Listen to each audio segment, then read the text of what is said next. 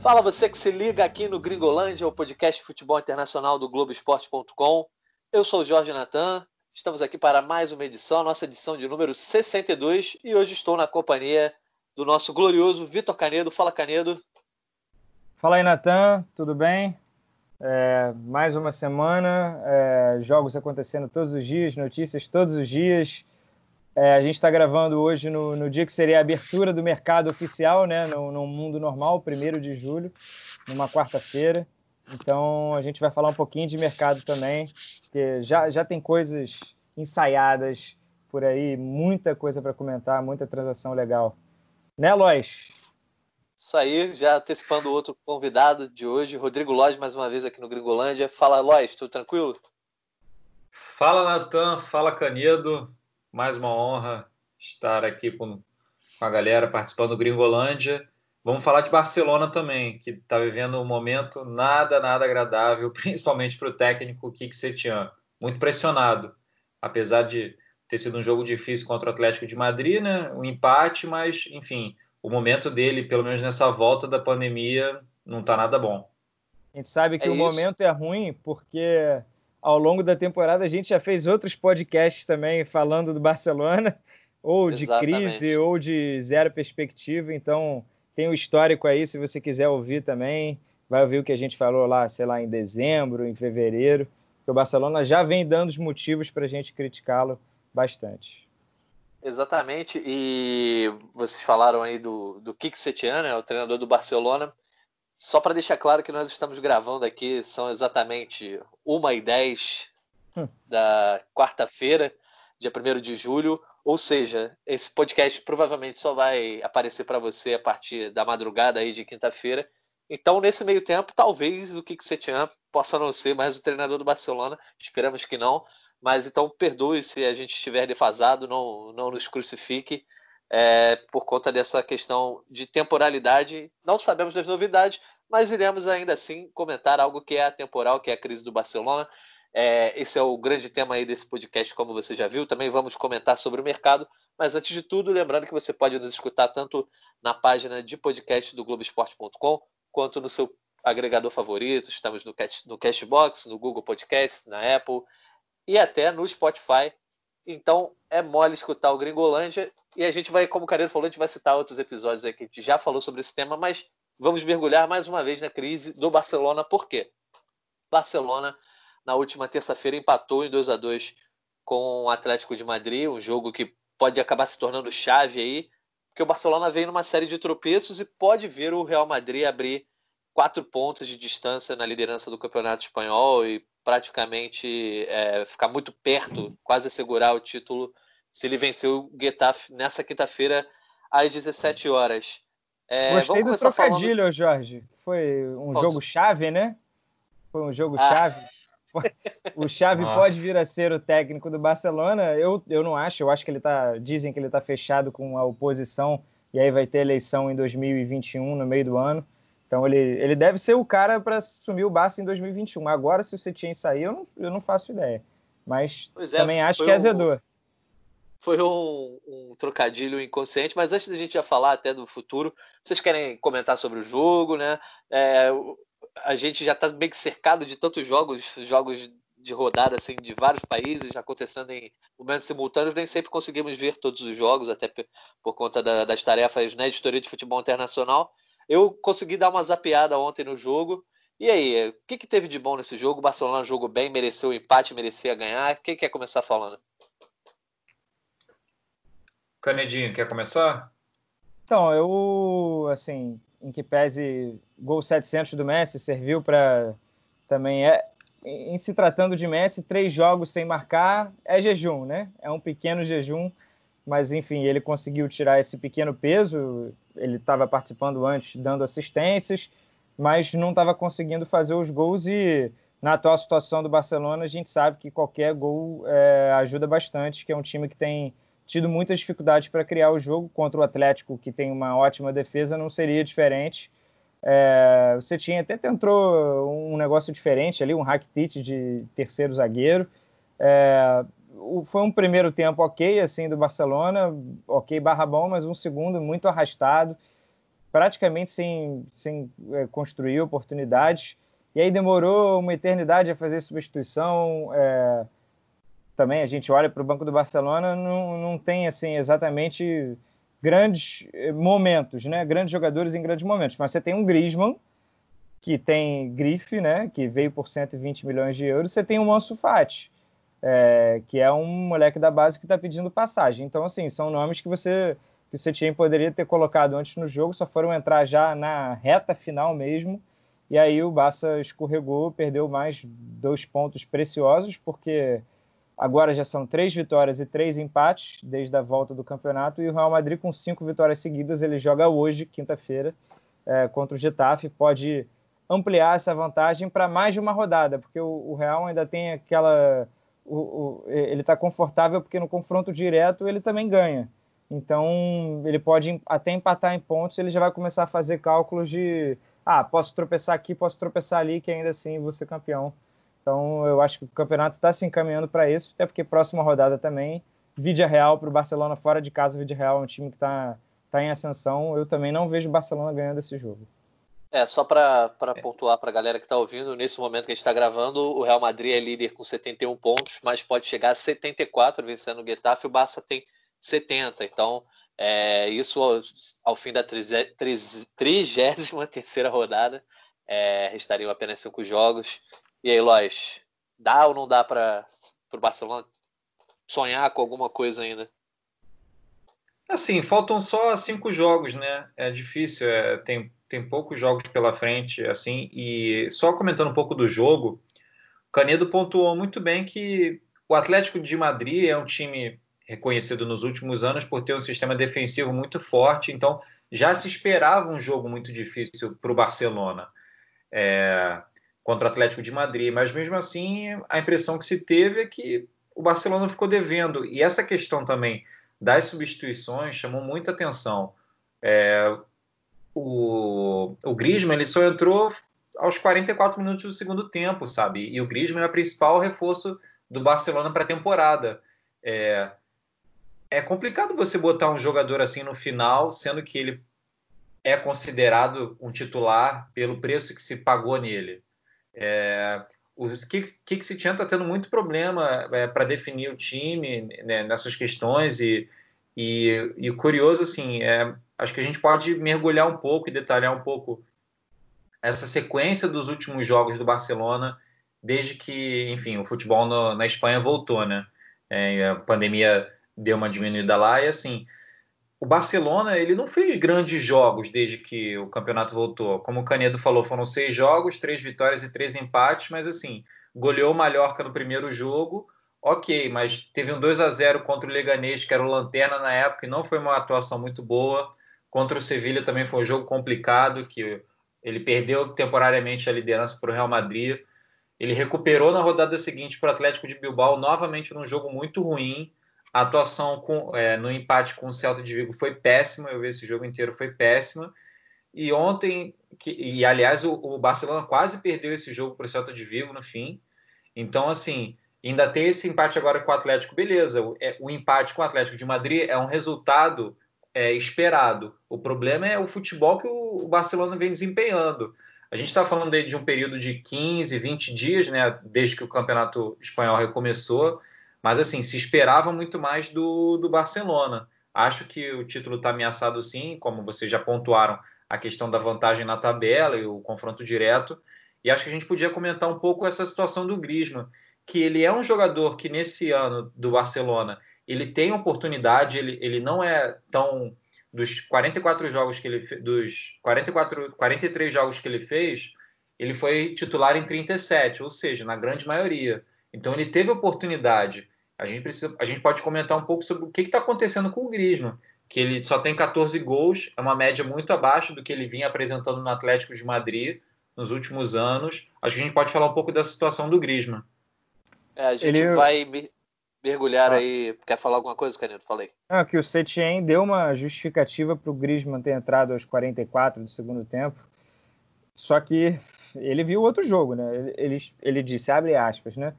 É, não fiz a troca antes porque estávamos jogando bem. O Rick Puig estava bem, o Soares sempre tem que ter, e o Messi estava bem. Não é fácil. Mas assim, o Soares fez uma das piores partidas dele, foi completamente anulado pela defesa do Atlético. É, e, e, você não necessariamente precisando ganhar um jogo tem que tirar um desses três, né? Por que não também tirar um, um jogador mais de defesa, né? Tira o Rakitic ou tira Vidal, é, sei lá, buscar outras soluções, ir para tudo ou nada, porque empatar ou perder nessa situação não vai mudar muita coisa.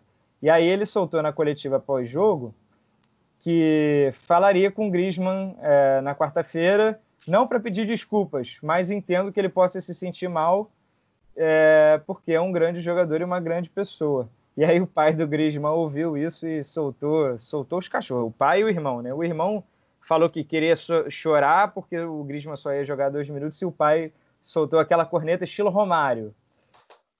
Para você poder falar, antes você tem que ter a chave do caminhão e você simplesmente é um passageiro. Então soltou-lhe aquela corneta para cima do Setien, que o clima já não é. Eu tenho a impressão de que o Setien nunca teve controle do grupo, né? É, ele nunca esteve confortável. Ele entrou em janeiro, né? E, e, entrou sendo já a terceira opção. O Barça levou não do Koeman e do Xavi. E aí o Setien foi pelo estilo, né? Não, não pelo currículo entrou pelo estilo, é, é, um, é um cara com ideias semelhantes do que o Barcelona imagina né, de, de ideal para ele, mas, cara, num, numa, num, num contexto totalmente complicado, Barcelona com vários jogadores é, que já controlam o grupo, né, que mandam que mandam de fato né, nesse elenco jogadores difíceis de, de, lidar, né? E muita gente acima dos 30 anos. É, não, não é um jogo que você consiga exigir pressionar lá na frente, os seus zagueiros jogando na linha de meio campo, porque tem todo mundo mais de 30 anos, né? Não é todo mundo que tem fôlego, né? O Vidal tem já os seus 30 e poucos, é, é, é um raro exemplo, né? Uma exceção de um cara que ainda consegue fazer esse tipo de jogo, de morder lá na frente, de aparecer na área de surpresa mas o resto do time não consegue contribuir tanto assim. Então eu tenho a impressão de que o Setien vai cair cedo ou tarde, porque ele, ele talvez seja o cara certo. Vamos lá, vamos discutir, mas ele está na hora errada. Então, ele está no vamos... momento errado dentro do Barça. Vamos por partes que nessa explanação inicial a gente acabou falando de todos os temas que a gente tem que abordar sobre o Barcelona. Aí já deu alguns spoilers. Vamos, vamos por partes para que a, crise do Barcelona é, se tornou tão profunda que ela aborda questões é, dentro do gramado, questões técnicas, como idade do elenco, que a gente vai aprofundar, é, escolha de um treinador, que já você já caminha para a parte extracampo, gestão é, desse treinador com o elenco e falha na, nas contratações, no processo de renovação. Então vamos começando por parte. É, vamos primeiro nos atentar dentro de campo. O Ló já, já comentou aí sobre é, o retrospecto recente do Barcelona, que o Barcelona, por um acaso, ele acabou terminando é, é, antes da paralisação pela pandemia do coronavírus como líder do Campeonato Espanhol. Ele vinha tendo uma, uma grande regularidade, mas ele consegue parar e conseguir ter paz durante a pandemia, porque ele foi líder do Campeonato Espanhol, apesar de uma derrota para o Real Madrid no clássico, porque o Real Madrid tropeçou na sequência, o Barça ganhou é, a partida contra a Real Sociedade, depois contra o Mallorca e garantiu a liderança. E além disso, ele conseguiu um empate fora de casa com o Napoli na Liga dos Campeões, que deu algum vislumbre de talvez um melhor horizonte para a temporada. Só que aí ele voltou, começou ganhando logo depois é, tropeçou e aí venceu de novo, mais dois tropeços. Enfim, o Barcelona até está invicto desde que voltou da, da paralisação do Campeonato Espanhol, mas tem três vitórias e três empates. E contra o Real Madrid, que é justamente o Barcelona, o sarrafo do Barcelona não é só um sarrafo próprio, né? É um sarrafo de comparação com o Real Madrid. O Real Madrid ganhou é, suas cinco partidas desde a volta da pandemia. Explicado tudo isso, é, pegando a comparação desse Barcelona que já vinha irregular, só que ele não tinha irregularidade é, escancarada por conta do desempenho do Real Madrid, que também vinha é, sem, sem qualquer constante, eu vou retomar aqui o que a gente comentou no podcast de número 45. Gringolândia 45, você pode aí depois buscar nos seus agregadores, que é em 5 de março, ou seja, uma semana, poucas semanas, é uma semana antes da, do campeonato ser paralisado, dias antes. Foi logo depois do a, clássico, né? Pois é, a gente comentou sobre a disputa de um Real Madrid sem brilho com o pior Barcelona da era Messi. É, o Real Madrid continua sem brilho, né, talvez um pouco mais brilhoso do que antes, e o Barcelona continua sendo o pior da era Messi. Esse podcast de 5 de março hoje poderia estar totalmente atual para vocês? Acho que sim. É, o, esse é um retrato fiel, né, de que essa é uma temporada que Real e Barça estão disputando o título, como em tantas outras. Porém, é, principalmente o cenário pré-pandemia era de que os dois estavam escorregando muito, não passava a menor confiança. Só que o Atlético, que poderia ser o time para ameaçar esse duopólio, estava pior ainda. Então, é, é, um campeonato de exceção em que o, o aproveitamento dos dois não está ali na, na casa dos 80%, que geralmente o Barça, quando era campeão, ou o Real, quando foi campeão, tiveram aproveitamentos muito bons, satisfatórios. E aí, dessa vez, eles estavam escorregando mais, um sinal de que, assim, não não estão com um time tão redondo assim, né? E aí, a, a, eu acho que a crítica do Barcelona é essa, que é o, é o, de fato, se a gente for pegar na memória, o início da era Guardiola ali em 2008 e 2009, é, teve o período do Guardiola excelente, depois Tito Villanova, né? É, Tata Martino, é, Luiz Henrique e Valverde. E com todos esses treinadores, é, ou o Barcelona foi campeão de Supercopa, ou de Copa do Rei, ou de Espanhol, ou de Champions, ou triplete, ou Espanhol e Copa do Rei. Então, assim, o Barcelona estava sempre conseguindo entregar e ele está caminhando agora para uma temporada sem título. Eu acho que só o fato de já não ganhar já é um balizador tremendo, né?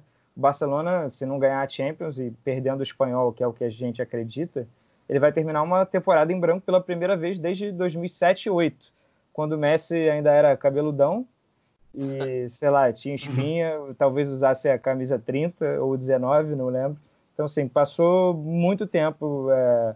Desde que o Messi virou Messi, né, virou esse grande cara a fazer os seus 30, 40 gols por temporada, esse, sem dúvidas, é o pior Barcelona. É, com o Messi carregando como pode. É, o Messi é o artilheiro do Campeonato Espanhol, o Messi é o líder de assistências, mas é que os gols dele já não conseguem resultar em, em, em vitórias, né? Então ele, ele não consegue mascarar tanto os problemas do Barcelona. E aí, enfim, é claro que vão exigir mais do Messi. Poxa, se você é esse super jogador, por que, que você não decide todos os jogos? É, essa é uma visão, mas é, a outra visão é de que em outros tempos o Messi jogava a mesma coisa, mas tinha companheiros e, e, time, né? Não só a nível de companheiros, mas um coletivo que conseguia resolver também, né? Outros grandes jogadores que conseguiam ajudar. É disso que é o esporte, é disso que é o futebol, né? São 11 afinal. É, antes de passar a bola aí para o Lois, só vou ilustrar isso que o Canedo também comentou em números, né? A gente separou aqui os números desde a era, da era Guardiola, né? Que começou ali na temporada justamente é, 7-8. 7-8 não, 8-9, 7-8 foi a última do Raika, e foi quando o Barcelona teve o pior desempenho em termos de aproveitamento de vitórias que a gente está acostumado. O Barcelona se liga lá à televisão, ficou acostumado nos últimos tempos a ver o Barcelona ganhar a maioria dos jogos.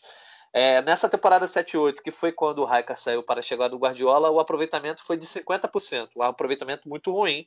E que, Mas é aproveitamento de vitórias, não é, não é de pontos. É, não é Ele de ganhou pontos, metade dos jogos só.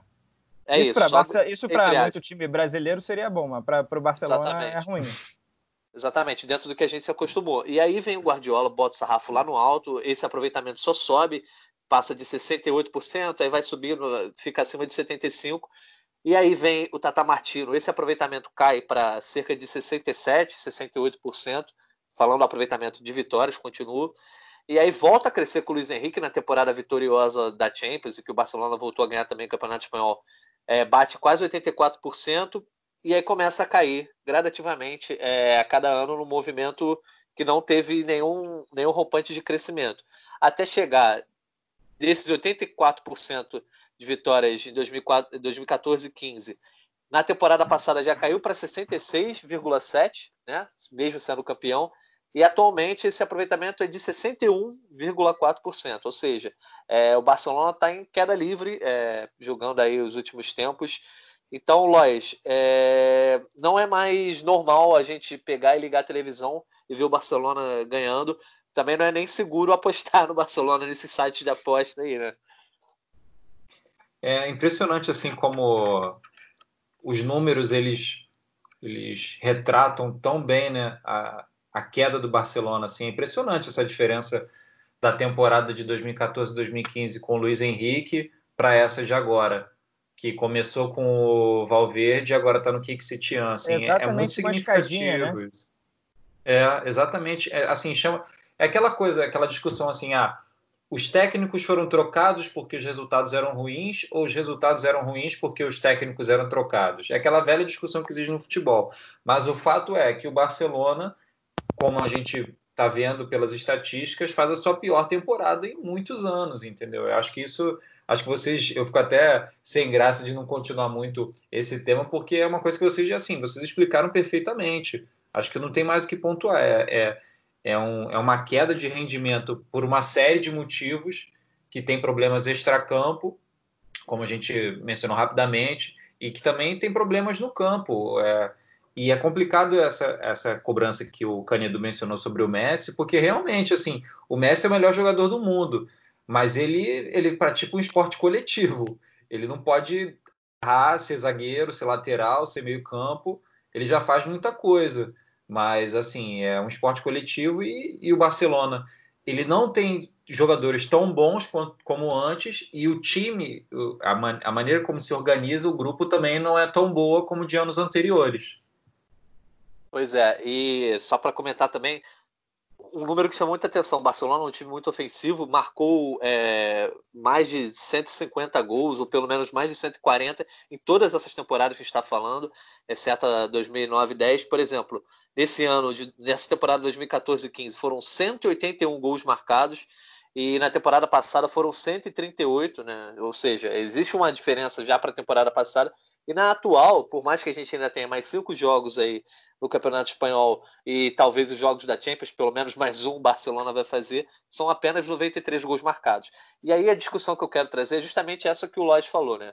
É, o que acontece dentro de campo é reflexo exatamente do que acontece fora, ou uma coisa chama a outra, né? O Barça está jogando mal porque trocou os técnicos, ou trocou os técnicos porque está jogando mal. Isso eu vou deixar para vocês comentarem, mas antes disso, só vou trazer é, a seguinte ilustração. É, desde a era Cruyff, que o Barcelona começou a crescer e foi campeão da Liga dos Campeões ali em 93, é, houve sim períodos em que o Barcelona trocou de técnico no meio da temporada, demitiu um treinador. O Cruyff ficou de 88 a 96. E depois teve Bob Robson, Van Gaal, que também teve foi uma longa Gaal, estadia. A, a, a demiss... Foi a demissão do Van Gaal no meio da temporada, se eu não estou é, enganado.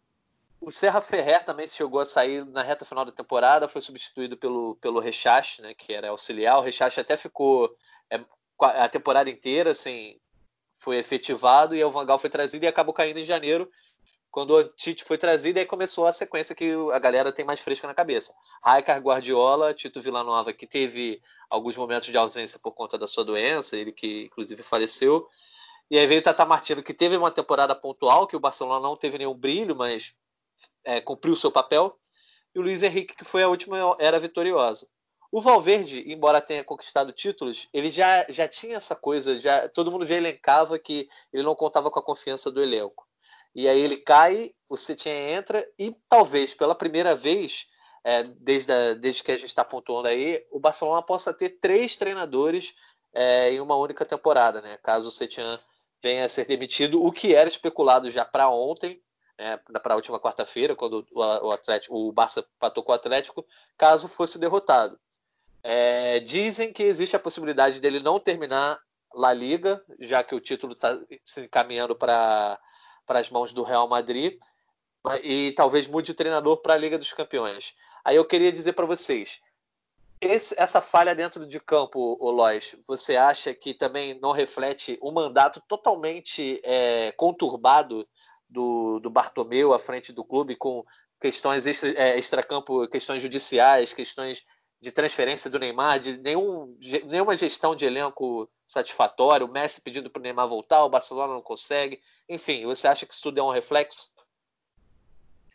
Eu acho que está tudo dentro do mesmo caldeirão né, do Barcelona. Eu só queria pontuar que vi uma matéria nessa, nessa quarta-feira do AIS, é, mencionando que o, o técnico do Barcelona B, o Garcia Pimenta, que ele foi avisado na segunda-feira para ele estar tá pronto em caso de urgência, ou seja, existe, enfim, segundo o AIS, já rolou essa, esse comunicado para o técnico do Barcelona B que se ele precisar ser acionado em caso de queda do Kiki Setian, ele vai ser acionado.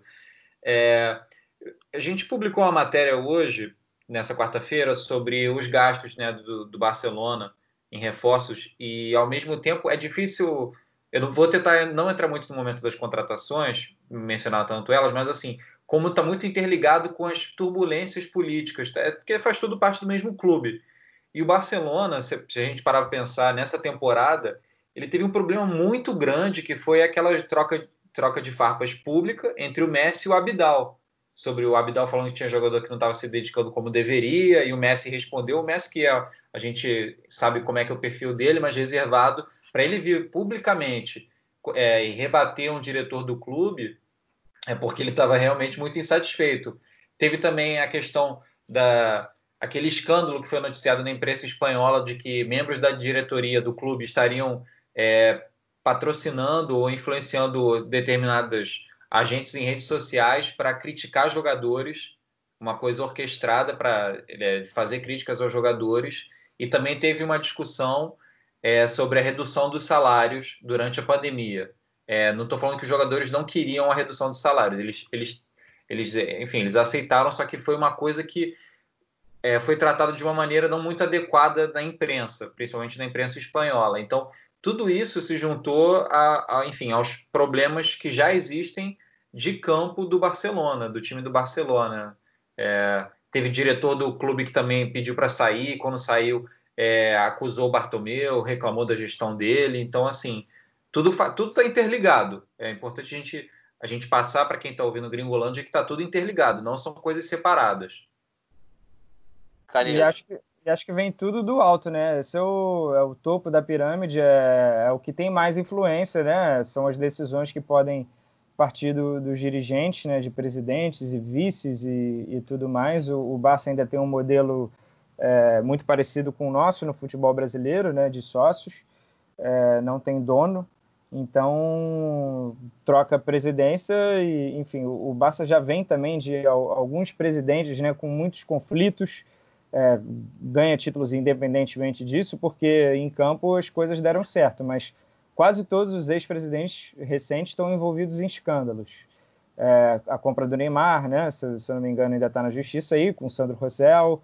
É, e aí tem, é, tem a, a, possível entrada de um candidato da oposição, que é com quem o Chave está fechado, é, que é o Vitor Fon, meu xará, deve, imagino que o Bartomeu não tenha força na, nas eleições é, do ano que vem e ele entre. E assim, eu acho que o, o, é, o grande problema vem lá de cima, mas a gente começa também a olhar um pouco para baixo e observa que é, uma simples olhada no, no, elenco aqui do Barcelona, quem joga FIFA modo carreira, quem joga Football Manager, e outros jogos, enfim, você consegue identificar que é um elenco velho muito rápido, né? Você olha a idade acima dos 30 anos, né? Que eu vou botar 30 anos ali como corte. Jordi Alba, 31, jogadores de linha só. Busquets, 31, Rakitic, 32, Messi, 33, esse pode ter 45, que não tem problema. Vidal, 33, Piquet, 33 e Soares, 33. Todos esses jogadores são titulares ou são presença frequente dentro do time, são dos líderes também de elenco de minutos na, na, na temporada. É, então desses aí, não... só, só o Vidal que é meio que o décimo segundo homem, o resto todos são exatamente titulares, assim, é, ou, ou, ou, entra todo jogo, ou sai todo jogo também, no caso do Rakitic, mas eh, tá claro, assim, que o elenco tá velho, o Barcelona perdeu uma grande oportunidade de fazer uma transição gradual, é, como o Real Madrid vem fazendo, o Real Madrid conseguiu projetar o seu futuro, contratou vários jovens, sem aquela pressa de botar todo mundo. O Marcelo, o Sérgio Ramos, o Benzema ainda estão lá. O Modric já está começando a perder um pouco é, de protagonismo é, pela idade também, está entrando o Valverde aos poucos. O Real Madrid consegue fazer isso de forma gradual, que é quase imperceptível. É, já o Barcelona não, vai chegar a determinado momento que ou vai ter que trocar cinco, seis peças do time titular para conseguir dar um jeito, ou ele não vai conseguir render, competir com os grandes times da Europa. Na Espanha, a gente sabe que o Barcelona, sendo o maior faturamento do mundo, ultrapassou um bilhão de euros de faturamento, ele ainda vai se sobressair, ele vai conseguir montar grandes times para ganhar dos seus rivais, né? Tirando o Real Madrid, né? Que vai conseguir bater frente a frente sempre. Mas na Europa, eu acho que a gente já tem essa percepção, né? De que na Europa o tempo está passando para esse Barcelona. 2015, quando ganhou da Juventus, já tinha sinais, né? Acho que poderia ter começado lá e o Barcelona ignorou isso. É, foi contratando jogadores, muitos jogadores. O Lois pode falar melhor. Tem uma, ele fez uma matéria meio que um, um raio-x né, dessas contratações. É, mas o Barcelona errou demais no mercado.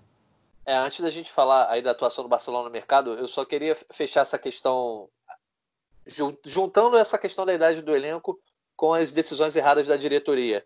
É, lembrando aqui também, podcast Gringolândia 38, 16 de janeiro de 2020, quando o Ernesto Valverde foi demitido é, e o Kik Setien foi o escolhido para conduzir o Barça no resto da temporada, a gente fez uma pergunta né, no, no título do podcast. Vem aí um Barcelona raiz com o Setien? Porque o Setien ele vinha do Betis sem grandes trabalhos, não teve grandes trabalhos na carreira, e ele vinha do Betis como um cara que valorizava a passe de bola, o jogo ofensivo, o jogo bonito, e entre essas características, independentemente do resultado.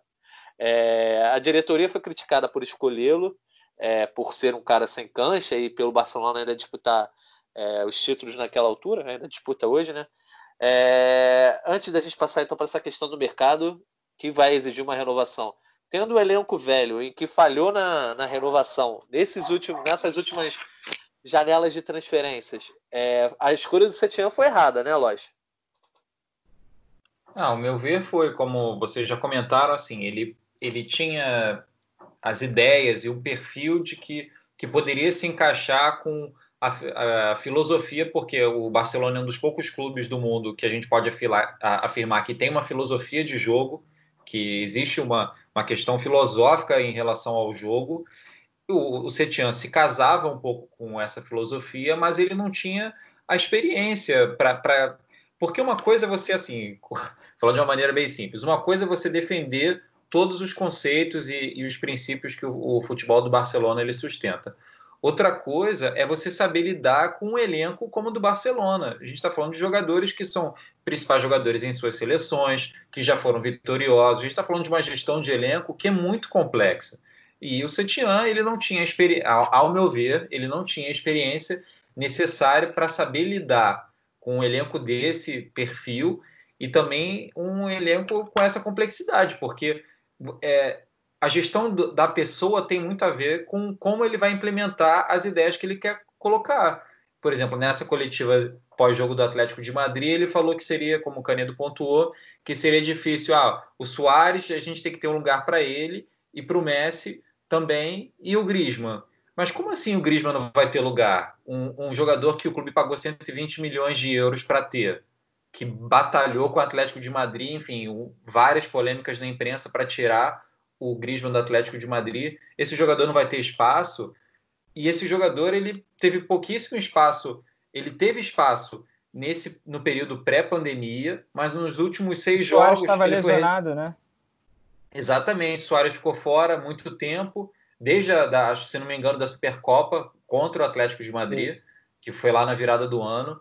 Então, nos últimos seis jogos, o, o Griezmann ele foi reserva contra o Sevilha, o Celta e o Atlético de Madrid, entrando no máximo nos últimos 15 minutos. Contra o Mallorca, o Atlético de Bilbao foi substituído, então ele só jogou os 90 minutos contra o Leganês. Então você também tem essa.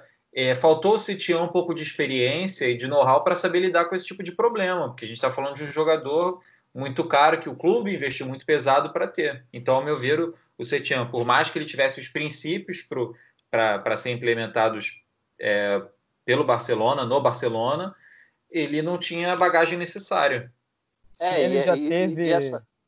essa coletiva escancara, escancara, muito, assim como ele também falhou, por exemplo, em, em, gerenciar os jovens do elenco, né? Por mais que ele tenha dado espaço, por exemplo, ontem na partida contra o Atlético para o Rick Puig, que é um cara que ele está tentando apostar, é, ele não conseguiu gerir bem essa, essa questão de, em alguns momentos, para fazer o jogo que ele quer fazer, o time precisa estar tá renovado, entendeu? Ah, ele abre mão do Griezmann em vez do Soares, que estava nulo em campo, com 33 anos, que realmente é um artilheiro quando tem a bola nos pés ali, quando tem oportunidade, ele crava. E isso mostra também, assim, o que não é culpa dele, é como o Barcelona falhou nas últimas janelas de transferências e na gestão dos jogadores a ponto de, no meio de, de lesões e, e, e saídas, etc., o Barcelona ficou com, sem gente para botar no, no, no, banco de reservas, entendeu? Ele precisou fazer a contratação, por exemplo, do Braithwaite para ter uma opção a mais ali no ataque, enfim. É, e você fez uma matéria é, nessa quarta, que foi ao ar nessa quarta, justamente abordando como foram esses gastos assim equivocados para ser mais leve com a diretoria do Barcelona. Então, detalhe um pouco aí para os nossos ouvintes. Vende o teu peixe aí, Lois. Assim, eu tento sempre é, não carregar muito no, no, meu juízo de valor sobre as, as contratações, mas a maior parte das contratações do Barcelona nesses últimos cinco anos, que é desse mandato, desse último mandato né, do Bartomeu, de 2015 para cá, você tem várias contratações que são assim questionáveis. É, o Griezmann eu não vejo como uma contratação questionável. Assim, se eu fosse um, um, grande presidente de um clube, eu tentaria contratar o Griezmann. O problema é, o Griezmann não vingou no Barcelona. Ele tem jogado direto, mas ele tem um rendimento abaixo do que ele vinha apresentando no Atlético de Madrid. Isso é um fato. Outro fato, janela, última janela de transferências de inverno. O Barcelona só conseguiu trazer o Bright White do Leganês, pagou 18 milhões de euros nele. É um jogador que, que não, ele não se firmou como titular. Acho que até a ideia do Barcelona não era ter um novo titular, porque ainda esperava o Soares, a recuperação do Soares. É, mas o Bright White só fez um gol em sete jogos até agora, então é um rendimento não muito que não chama muita atenção. Você tem o Dembélé, que foi uma contratação muito grande para o Barcelona, que até hoje nove lesões, maioria lesões graves musculares jogador que não vingou, promissor, mas o fato é que ele não desempenhou como se esperava. E você tem várias contratações, assim, a gente pode passar o dia aqui relembrando contratações do Barcelona que chamaram a atenção. É, não vou nem questionar, por exemplo, para essa temporada, contratação do De Jong, que é um jogador que acho que está dentro, tá, tem desempenhado dentro das expectativas. Poderia estar tá jogando mais? Poderia, mas também não é aquela coisa de ah, é um jogador que está muito abaixo. Contratou o Neto por 26 milhões de, de euros, um goleiro reserva para o Ter Stegen, é bom ter um outro goleiro experiente, mas, por exemplo, pagou 18 milhões de euros no Júnior Firpo, lateral que, esquerdo que era do Betis, um jogador que teve pouquíssimas partidas nessa temporada até agora, temos aqui 20 partidas, enfim, é um jogador que não assumiu titularidade, um jogador 18 milhões de euros para ser reserva do Jorge Alba, enfim, questionável. Aí você tem a venda do Arthur, que era um jogador que pode, que, enfim, não talvez tenha um pouco de questionamentos e comportamento dele é, como ele tem sido aproveitado taticamente, o modelo de jogo e o estilo de jogo dele com o que se espera, pelo menos com o Kik Setian, mas é um jogador novo, talentoso, que o Barcelona poderia, ter, poderia investir mais tempo em vez de negociar com o Pjanic, que é um cara de 30 anos. Não vou nem entrar aqui na questão do, da qualidade do Pjanic, mas assim, você está trocando um jogador de 23 que você investiu há pouco tempo para contratar um de 30. É, Aí você e... tem vários. Pode terminar. É só, é só continuar alguns outros exemplos assim. É, na temporada que o, que o Barcelona vendeu o Neymar para o Paris Saint-Germain, contratou o Felipe Coutinho e o Dembélé o Coutinho está emprestado para o Bayern de Munique, o Barcelona poderia ter tido um pouco mais de paciência com o Coutinho, Dembélé vive se machucando, infelizmente. Aí você tem, nesses últimos cinco anos, também contratações André Gomes, pelo, é, junto ao Valência, por 37 milhões de euros. Onde está o André Gomes hoje? Não está no elenco do Barcelona. Paco Alcácer, Va Valência, 30 milhões de euros. Também já não está mais no clube. Então você tem contratações que, de valores altos, até porque o Barcelona é um clube com muito poder financeiro, mas que não vingaram. E aí foi o que o Canedo comentou antes sobre renovação do elenco. É um dinheiro que poderia ter sido investido de outra forma ou mais precisa para você ter jogadores de qualidade que teriam feito esse processo de transição da, do elenco de maneira mais suave. E aí eu passo a bola para o Canedo já também virando um pouco a chave para o nosso outro tema é, desse podcast, que é o mercado que ainda não está oficialmente é, aberto, mas as negociações para a próxima temporada já estão sendo concretizadas, algumas já sendo colocadas no papel, outras ainda não. É, Canedo, essa, essa negociação do Pjanic aí com o Arthur foi, foi talvez a maior negociação, é, maior transferência aí das, das, últimas que foram anunciadas. A gente vai falar outras, como o Timo Werner indo para o Chelsea e tal, mas chamou muita atenção porque o Arthur saiu do Grêmio indo para o Barcelona é, e foi muito elogiado, principalmente nos primeiros meses. O novo chave, o cara que trouxe a filosofia do Barcelona, mesmo tendo pouco tempo. E aí isso começou a cair, ele, ele começou a, a ser criticado, até que chegou essa negociação que se concretizou assim, rapidamente, né? Em poucas semanas, essa especulação de que ele iria para a Juventus, ele já estava lá fazendo exame, assinando o contrato, e aí o Pjanic iria para o Barcelona. Uma negociação um tanto quanto estranha, que também chama atenção pelo fato de parece ser aquele drible no fair play, né? Que um pagou muito para o outro, né? Só para meio que preencher essa lacuna de, de venda e tal de jogadores. O Barcelona ficou com um troquinho ali de cerca de 10 milhões, pelo que noticia a imprensa europeia.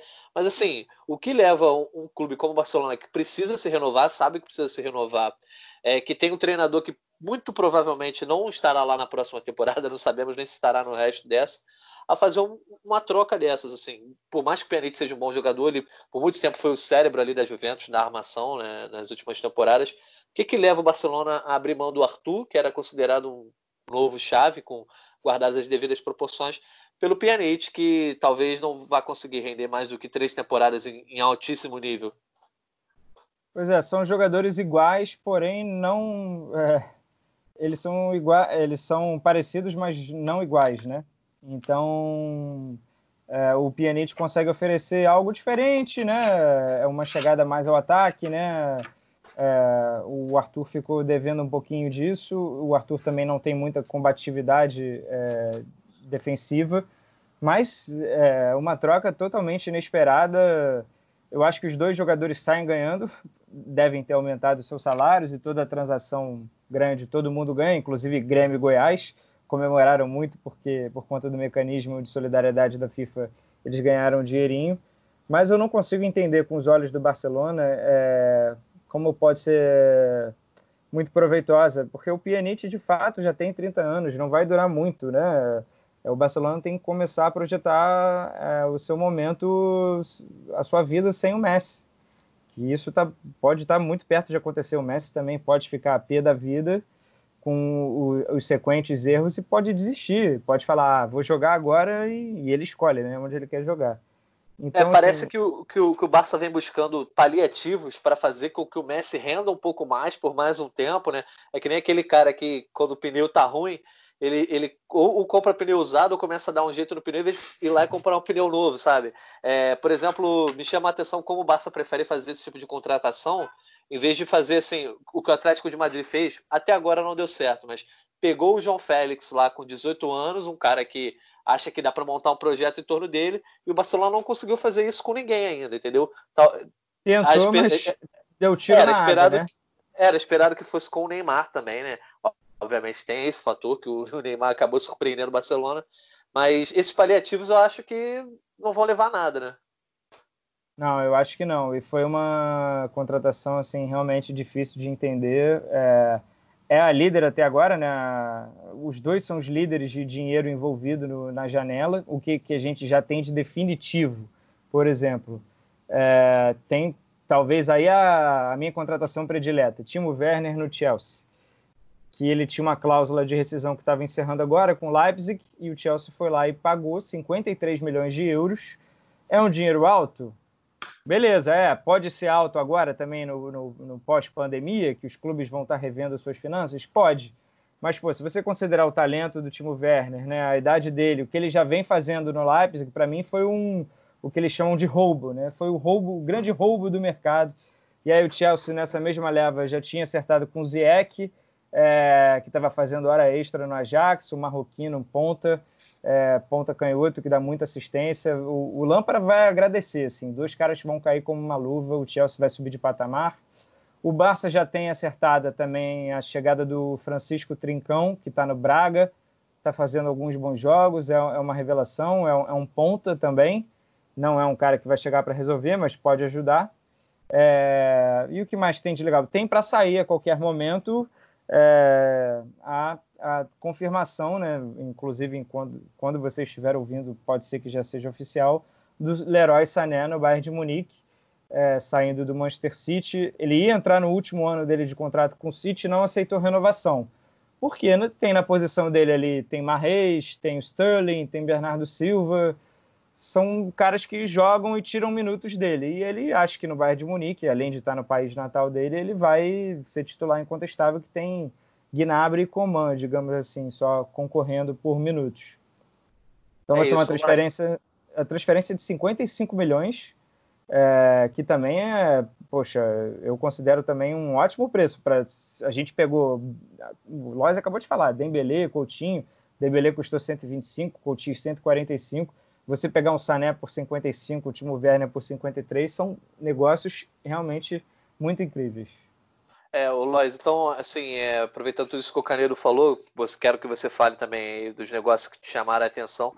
Mas talvez eu acho que nesse momento, nessa pré-janela, janela ainda que não abriu, e obviamente vai ter muita movimentação, talvez o maior vencedor da, dessa janela, por enquanto, assim, de quem se antecipou, seja o Chelsea, e o, o maior perdedor, por incrível que pareça, seja o Barcelona? Ah, acho que difícil falar em perdedor para o Barcelona, mas assim, em relação ao Chelsea, ah, como o Canedo falou, as contratações do Ziyech e do Timo Werner, Timo Werner que já é um jogador com destaque pelo, pelo Leipzig e pela seleção alemã já tem alguns anos já que ele vem se destacando, é, foi campeão da Copa das Confederações é, com a Alemanha, então assim, já é um jogador com jovem, mas com, com um ótimo currículo e média de gols. Acho que foi uma excelente contratação. Essas duas contratações foram muito boas, assim. É, e o Barcelona, é, o Trincão é bem mais novo, né? E, enfim, é, um, é, um, é, uma, é uma promessa, assim, tomara que, que renda. Mas acho que dessas, dessas contratações. Ah, e tem também o Hakimi, né? O Hakimi que foi contratado pelo, pela Inter. Inter, Inter pela Milão. Inter de Milão, isso. Ótimo Não, excelente. Do, a Inter está querendo subir de Borussia. patamar já há um tempinho. E aí, lateral, é, lateral é difícil você encontrar no mercado, né? É uma posição que a gente sabe que não tem tantas opções. E, o Hakimi, e é estranho poxa, como, como o Real Madrid abrir mão assim, do Hakimi facilmente, né? É que ele tem o é. Carvajal agora e tem o Odriozola, que está no Bayern emprestado, que é, é um lateral mais jovem que talvez tenha potencial para substituir o Carvajal. E aí o jogador deve também partir muito do jogador, né? O Hakimi voltando de empréstimo para o Real Madrid, ele vai ver que tem dois caras na frente dele, ou pelo menos o Carvajal já estabelecido. Pô, eu na Inter vou deitar, né? Posso ganhar um pouco menos de dinheiro? É, mas, poxa, eu vou deitar e a Inter tá com um futuro legal, tem o Lautaro e o Lukaku no ataque, tá, tá mexendo o time, né? A Inter vai muito em breve voltar a disputar títulos, então eu acho que é, é um projeto interessante, sim. Ele é muito é bom isso. lateral, muito bom. E, e a, além dos negócios já concretizados, a gente vai ter aí muito provavelmente no mercado é, a corrida pelos free agents, né? Que essa expressão é mais usada nos esportes americanos, né? Dos agentes livres, jogadores que vão ficar sem contrato é, a partir de 30 de junho. Alguns ficariam, mas os que estão envolvidos nas ligas que continuaram renovaram seus contratos, né? É o caso, por exemplo, do William, é, Thiago Silva no PSG, Davi Silva no Manchester City, é, Pedro no Chelsea, enfim. Vamos lembrando aí, se vocês lembrarem de mais de algum nome, são jogadores que alguns já até é, meio que definiram o seu futuro. Diz, disse que o, é, o Pedro vai para Roma, é, enquanto outros ainda não têm um futuro tanto quanto nebuloso, né? Qual desses caras assim que vão ser contratados sem custos, que a gente já viu alguns na, nas últimas temporadas, aí o Rabiot para Juventus, por exemplo, qual que vocês acham que seria o grande negócio para um, um desses gigantes europeus? Tem Cavani e Götze na parada ainda, hein? Isso aí. Nossa, e o Guts teve uma despedida bem chinfrim do Borussia Dortmund. O que ele já, já entregou para o clube foi uma despedida bem melancólica. Desses, assim, eu acho o Thiago Silva. Thiago Silva e o William, para mim. É, Thiago Silva, William e Cavani. Assim, o William, ele é, muitas vezes ele é questionado, assim, mas ele. Eu acho ele um excelente jogador, assim, um jogador de, de clube top da Europa, entendeu? Ele vem jogando muito bem pelo Chelsea, peça fundamental para o time é, há muito tempo e, e joga com uma intensidade muito grande. Esses últimos jogos do Chelsea que, que foi possível acompanhar, assim, ele foi um dos que mais se destacou. E acho que é um cara com mercado, já chegou a ser especulado no Barcelona. Acho um excelente jogador. Thiago Silva, muita gente critica ele por, por certas atuações na seleção brasileira, mas eu acho um excelente zagueiro. Acho que ainda tem mercado na Europa, vamos ver. É, tem muito torcedor do Fluminense querendo que ele volte para o Brasil, mas acho difícil ele voltar. É, achismo puro. Não conversei com ele para saber, mas acho que ele vai querer ficar mais um tempo na Europa. É, e ah, eu... Eu, também, eu... também, acho o William, assim, só, só antes de passar a bola para o Canedo, cara, o William eu acho que é um jogador que é subvalorizado pelo torcedor brasileiro. Eu comprei uma briga com os amigos assim na Copa de 2018, que eles reclamavam que o William não era um jogador que, que tinha condição de entrar no segundo tempo e mudar uma partida. Sim, ele tem essa condição, é um jogador que joga na Premier League em alto nível e ainda assim é, ele foi meio que um condutor do, desse Chelsea jovem aí do Lampard, né? E cara, eu acho que ele tem muito mercado na Europa antes de pensar em, em vir para o Brasil e fazer alguma coisa no Brasil. Mas se viesse hoje, ele, ele tinha tudo para ser o craque do campeonato. Assim, eu acho que é um cara muito fora da curva. O clube que pegar o William acho que vai estar tá fazendo um baita negócio. Fala, Canedo. Não, eu acho que pelo fato de o William estar totalmente acomodado na Premier League, é, Tottenham e Arsenal, por exemplo, poderiam estar tá mexendo os pauzinhos. Eu acho que até estão para tentar contratá-lo. É, poxa, eu como torcedor do Arsenal também adoraria. Acho que assim um cara que no mínimo para compor elenco muito bem, contrato curto ali de um, dois anos. Ele tem 31 anos, dá até para fazer um contrato de dois, três anos, que é um cara que se cuida. Mas o, eu acho que o grande jogador seria o Cavani. Fecha com uma temporada por ele, mas um time que tiver precisando de atacante, goleador, vai no Cavani, que vai valer a pena. É, poxa, sou muito fã do Cavani. Realmente, ele era reserva do Icardi, optou, foi assim uma saída até conturbadíssima do PSG, porque ele vai sair total pela porta dos fundos e é o maior artilheiro dos clubes. O PSG pode ganhar a Champions e o Cavani não, não participar disso, porque o Cavani optou por nem renovar até agosto, né? O que muitos jogadores fizeram. Então o Cavani já saiu, já não é mais jogador do PSG. O Davi Silva, que é um pouco mais velho, né? 34 é, mas eu vejo, por exemplo, voltando a um Valência, ele até tem mercado na Premier League, mas se ele quiser voltar ao Valência, eu acho que ele reina. Ele vira um cara assim, candidato a, a liderar, como o Casorla também tá no vídeo real. Tem um perfil parecido, eu acho o Davi Silva ainda mais jogador, é um mago, né? Tira assistência de tudo que é lugar. Se ele não for continuar no City, é... quer dizer, ele não vai continuar no City, né? Última temporada dele. É, eu acho que ele tem mercado também em outros clubes. Eu destacaria esses dois jogadores. E assim, falando sobre atletas que não estão né, nessa coisa de ser cogitado de sair agora, ou, ou ainda não estão sendo falados, vocês acham que algum desses destaques aí da última temporada tem potencial para se transferir agora? Lembrando que é uma janela de transferências é, e que provavelmente a, a, as, as somas envolvidas serão menores. Né? A gente não deve ver nenhuma transferência de 200 milhões de euros, de 180 milhões de euros, nada do tipo. É, de, de, repente, um, é, algum jogador que vocês achem que ah, esse cara talvez possa mudar de áreas. O Haaland era um cara muito falado, apesar de ter se transferido há pouco tempo para o Borussia Dortmund. Enfim, digam aí um cara que vocês tivessem que apostar lá no. Neymar no não está valendo, não, né? Neymar? Pode valer, ué. Diga aí. Não, Neymar é uma novela certa, né? Enfim, um cara que já queria muito se transferir para o Barcelona, eu não sei realmente com as pontas do Barça como vai ser para fazer essa transação acontecer. E eu também já nem acho que pode ser um grande negócio, porque o Neymar está ficando mais velho também. É... Claro que assim, é top 5 de jogadores no mundo, mas pela grana que o PSG exigia, pelo que o Barça pode pagar, não sei se é um negócio que eu faria agora. Mas eu chutaria ele. Ah, boa, boa, boa aposta. Vai, Lois. É difícil comentar assim. Acho que tem que ver muito como é que alguns clubes vão terminar os seus respectivos campeonatos, em que posições, se vão disputar a competição europeia, se não vão. Desculpa, mas tem até um, um, caso que pode mexer bastante com o mercado, que é o Manchester City. Se ele for punido por duas temporadas sem Champions, vai ter muito jogador ali que pode ser seduzido por, por atuar na Champions, né? Tchau, De Bruyne. É. e, e, e a, a, gente falar disso não é exagero, assim, porque futebol é um grande mercado, né? Há muito tempo que é um grande mercado. E o jogador, se, muito jogador se interessa por uma proposta financeira mais vantajosa em outro lugar e a oportunidade de disputar uma Liga dos Campeões, a vitrine e tudo mais. Acho difícil, assim, eu, eu não tenho muito pitaco não sobre possíveis mudanças. O, em, outro, em outros tempos, talvez Haaland fosse o nome mais certo, mas nessa, como o Nathan falou, essa questão da pandemia e da, dos impactos financeiros nos clubes, acho muito difícil. É, eu, eu acho que se for para alguém fazer loucura, assim, dependendo, eu acho que pode ser o Real Madrid buscando o Mbappé. Mas, assim, isso aí é, é loucura e, e, seria algo. Não, nem sei se eu acho. Eu acho que é a eleição do Real Madrid agora, próximo ano. De repente, aí o Florentino dá esse presente para a torcida.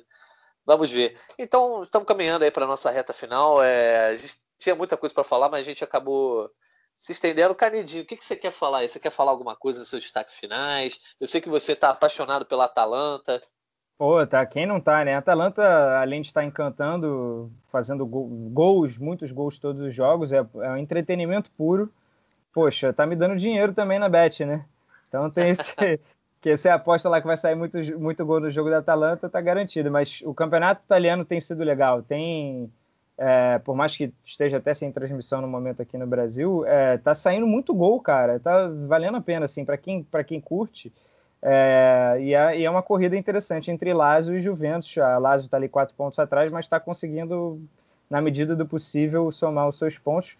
Artilharia, o Cristiano Ronaldo engatou uma sequência boa, está com 24 gols, mas o Immobile também não para de fazer gol, está com 29.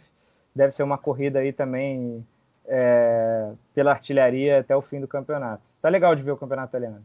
É, provavelmente o talvez o Immobile leve uma vantagem que até talvez, não sei, né? Talvez seja o Cristiano Ronaldo começar a ir só na boa quando estiver chegando mais perto aí da, da Liga dos Campeões, ainda mais se a Juventus, Tem que por exemplo, ter vantagem, né? É, é, então, se a Juventus ganhar o campeonato aí com duas rodadas de antecedência, eu acho que é algo possível. E aí, lógico, o que você quer falar aí nos seus destaques finais? É, eu ia até comentar do campeonato italiano da Atalanta, mas eu vou querer ir para uma Roubei, outra frente. É, eu vou ir numa outra frente. É sobre o Bayern de Munique, um pensamento aí para os próximos dias. O Bayern de Munique, campeão alemão, era um time que estava voando a, a, depois da pandemia e antes da pandemia, e agora vai ficar um bom tempo sem jogar. Vai ter a Copa da Alemanha agora, a final da Copa da Alemanha no dia 4, mas aí depois só vai ter a Liga dos Campeões em agosto. Então vai ficar boa parte do mês de julho só treinando. Então, será, como é que será que esse Bayern de Munique vai chegar para a Liga dos Campeões em agosto? Para marcar é uns jogos com o PSG aí, né? Uma sequência de cinco amistosos, faz um, um playoff estilo NBA, né? Melhor de, melhor de sete. Seria um baita é. jogos, né? É. É... Enfim, então o meu destaque final eu queria só deixar um recado assim, para quem não sabe, eu gosto muito do Manchester United, eu torço, é o time que eu torço na Europa se Bruno Fernandes estivesse no Manchester United há mais de uma temporada, certamente o time estaria em outro patamar. O cara tá jogando muita bola, assim, chegou em janeiro e já dominou um time que tem tanto, tanto cara famosinho, né? Pogba, o dono do time, Bruno Fernandes roubou rapidinho. Pô, o Pogba voltou bem também, né? E o Greenwood tá entrou no time. Não, o United talvez seja o time ali para roubar a vaga ou do Leicester ou do Chelsea. Eu acho que o Leicester vai acabar dando um uma escorregada e o United vai pegar essa vaga na Champions. Isso aí a conferir. Temos muito o que falar ainda dos, dos campeonatos europeus aí para frente. Como a gente está vivendo um tempo diferente, que cada dia a gente tem um jogo novo. É, os gigantes jogam em média a cada três dias. Então, daqui a uma semana a gente pode ter mudado muita coisa no que a gente está falando aqui, ou pode ter aprofundado tudo isso que a gente falou. E é isso, né? Será que em breve, nas próximas semanas, vamos ter que gravar mais podcasts? talvez, né? O Caneiro fez assim com a mão, né? é, tipo, ninguém tá sei. vendo, né? Ninguém tá vendo. Mas eu acho que a gente vai começar a ter uma demanda muito boa aí, vai ser um prazer. Como foi um prazer estar aqui com vocês novamente. Beleza? Vocês querem falar mais alguma coisa? Ah, valeu, cara. É, é, obrigado a todos aí que ouviram, principalmente até agora. Gostou do episódio? Passe adiante para os seus amigos, né? Que é a nossa ideia é expandir a mensagem. E temos o nosso Twitter, gringolândiage, para você fazer os melhores elogios do mundo, críticas, por favor, para arroba jorgenatan77, é isso? Não, só Jorge Natan. 77 ah, é Marcos só Jorge Natan. Ah, é verdade. 77 é Marcos Felipe. A idade é o ano de nascimento do Marcos Felipe, né? O nosso coroinha que hoje é, deu passagem aí. É isso. E aí, Lois? Um grande abraço para todo mundo e continue se cuidando, que a pandemia não está fácil no Brasil. É isso aí. Continuamos de home office, continuamos nos cuidando dentro do possível. E você continue se cuidando em casa, continue ouvindo Gringolândia, ouça aí os podcasts que você não ouviu, porque estaremos de volta aí na próxima semana. Valeu, galera. Um abraço e até a próxima.